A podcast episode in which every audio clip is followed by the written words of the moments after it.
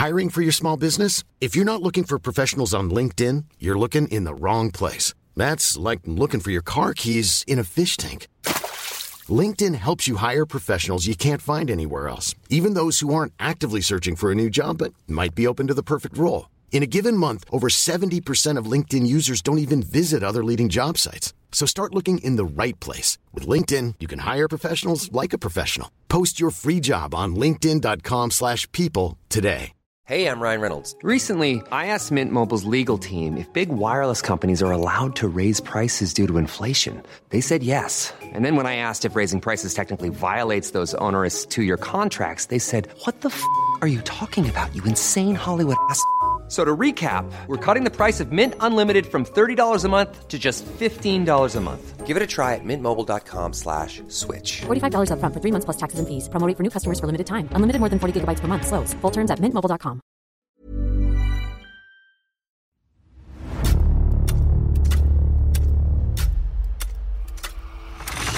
La nota roja en la prensa.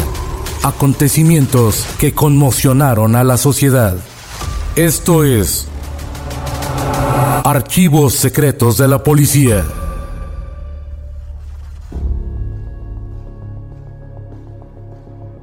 José Luis Calva Cepeda, el poeta sádico que asesinó, descuartizó y se comió a sus enamoradas. Esta es la historia del caníbal de la Guerrero.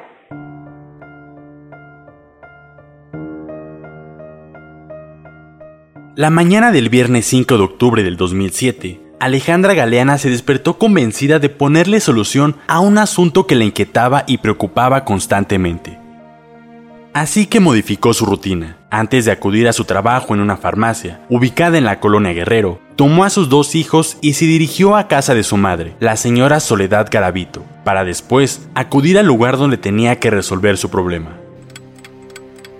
Las horas pasaron y Alejandra no se presentó a trabajar. Su madre intentó comunicarse por teléfono con ella en repetidas ocasiones, al igual que su jefe y sus hermanos. La buscaron en varios hospitales, delegaciones, pero no dieron con ella. Envueltos por la angustia, sus familiares decidieron levantar un acta ante las autoridades por su desaparición. José Luis Calva conquistó a sus novias, las enamoró con flores, chocolates y poemas que las hicieron suspirar por él. Luego, como el verdadero monstruo que era, no se tentó el corazón para matarlas de forma despiadada. Una noche llevaba varias horas sentado en el sofá con Juan Carlos, quien destapó la botella de ron y lo sirvió en dos vasos con hielo sobre la mesa. Cada uno tomó su cuba, las chocaron y brindaron. Después de un largo trago, Juan Carlos dijo, Platícame algo.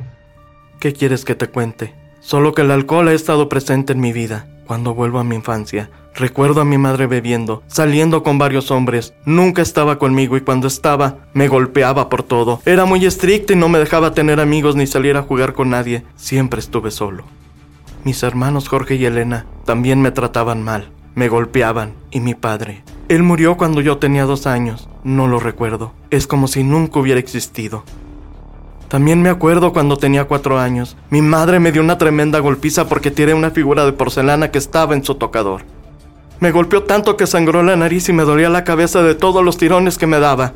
Me soltaba patadas y puñetazos que me dejaron adolorido todo el cuerpo. Han pasado muchos años de eso, pero no lo he olvidado. Y todavía hay más. Cuando tenía siete años, un amigo de mi hermano Jorge, que se llamaba Tirso, me violó. El muy cabrón quiso hacerlo de nuevo, con el pretexto de ir a buscarlo, pero no pudo. Porque cuando él llegaba a casa, yo me salí y prefería irme a vagar por la calle a que se me acercara. Tiempo después se los platiqué, pero ninguno me creyó. Dijeron que estaba loco. Como podrás darte cuenta, yo nunca le he importado a mi familia, y esos recuerdos cuelgan como telarañas en mi cabeza. Mi matrimonio también fue un fracaso. Las mujeres con las que he andado me traicionan, pero ahora contigo me siento muy bien. Juan Carlos dejó su vaso sobre la mesa, se acercó, lo tomó con ambas manos y le dio un largo beso. Días después, José Luis se encontraba en la cocina. Sostenía entre sus manos un pequeño poemario de su autoría. En la portada se leían las siguientes frases. Cuando surgen las intrigas, cuando vuelven las evocaciones, Cuando la pasión se convierte en ira, cuando la venganza se torna en obsesión, surgen los instintos caníbales. Y abajo, una foto suya a semejanza de Hannibal Lecter. Mientras el hervor del caldo en la olla vivó un olor que despertó aún más su apetito, rebanó un limón, se sirvió trozos de carne frita en un plato. Por fin, la cena estaba lista. De improviso, alguien tocó fuerte la puerta con insistencia. Se enojó y soltó al aire varias maldiciones, pues estaban perturbando la hora en que iba a saciar su hambre. Se levantó de la silla y se condujo hacia la puerta. Del otro lado se escuchaban voces. Volvieron a insistir.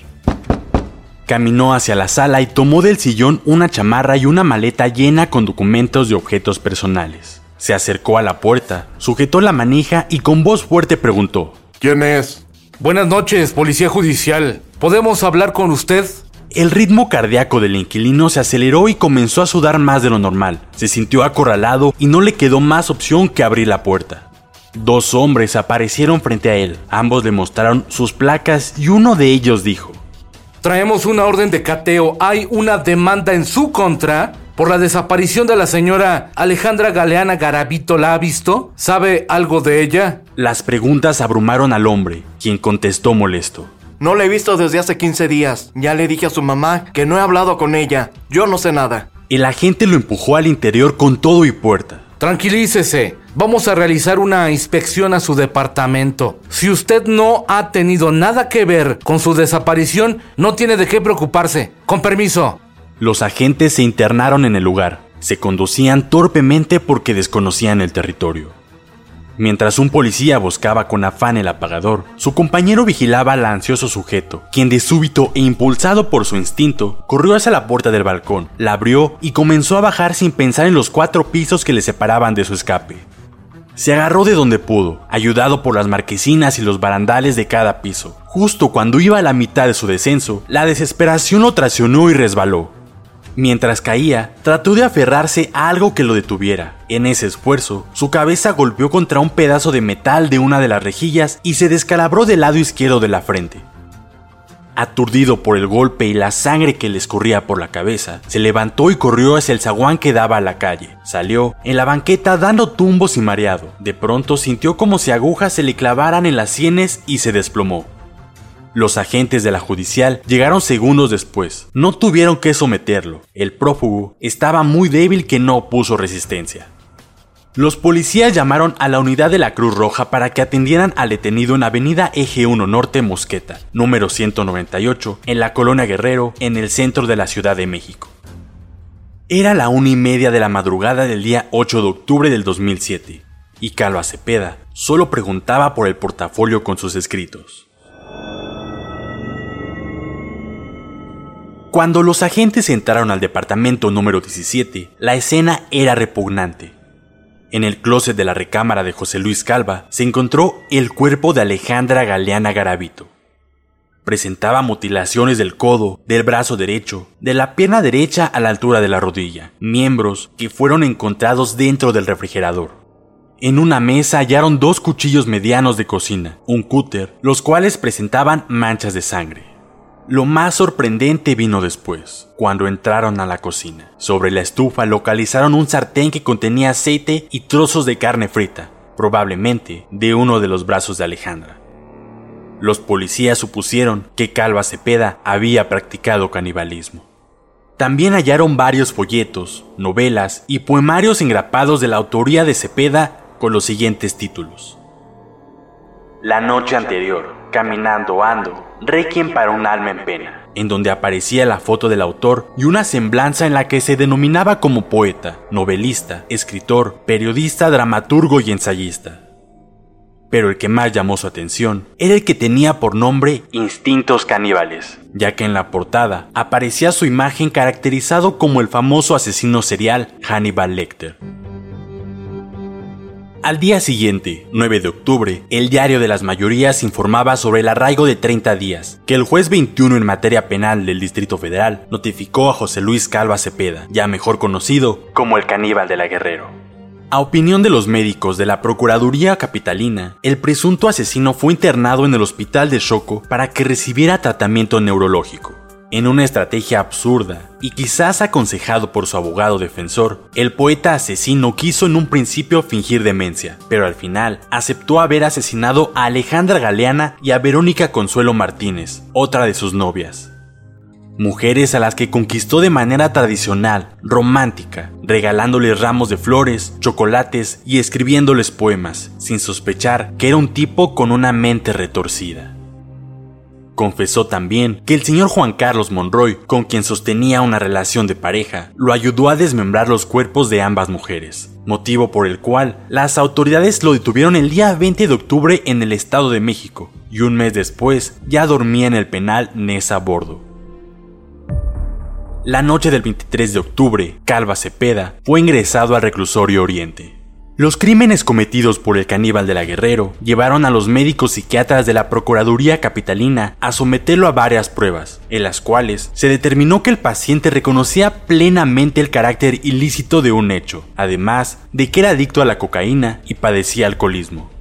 El 30 de octubre del 2007, en el reclusorio Oriente, el juez Juan Jesús Chavarría dictó la formal prisión contra José Luis Calva por los delitos de homicidio calificado y profanación de cadáveres. Ese día, el poeta caníbal, como también era conocido, negó al juez haber practicado canibalismo y que todo ese rollo era invento de la prensa amarillista. Sin embargo, aceptó que había estrangulado a Verónica y a Alejandra, descuartizado sus cuerpos y metido en bolsas de plástico. La ciudadanía enterada de estos escalofriantes actos pugnó porque al asesino se le condenara con la pena máxima de 50 años en prisión. La mañana del 11 de diciembre del 2007, la pluma del poeta caníbal dejaría de escribir para siempre, ya que su cuerpo colgaba de un cinturón amarrado al cuello en el interior de su celda. Las autoridades del penal señalaron que se había suicidado, pero sus familiares denunciaron que se trataba de una ejecución planeada desde afuera, una posible venganza en su contra. Sobre su lápida abundaron las flores y destacaba una corona, en cuya banda decía, Poeta seductor, tus hermanos nunca te olvidaremos. Con el entierro del caníbal de la Guerrero, terminó su carrera criminal, pero nació el mito de uno de los asesinos más extraños que la sociedad mexicana recuerde.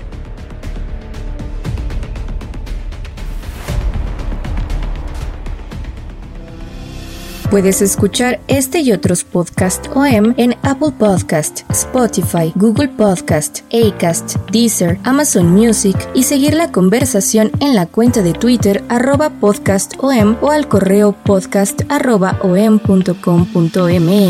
Esta es una producción de la prensa y el Sol de San Luis para Organización Editorial Mexicana.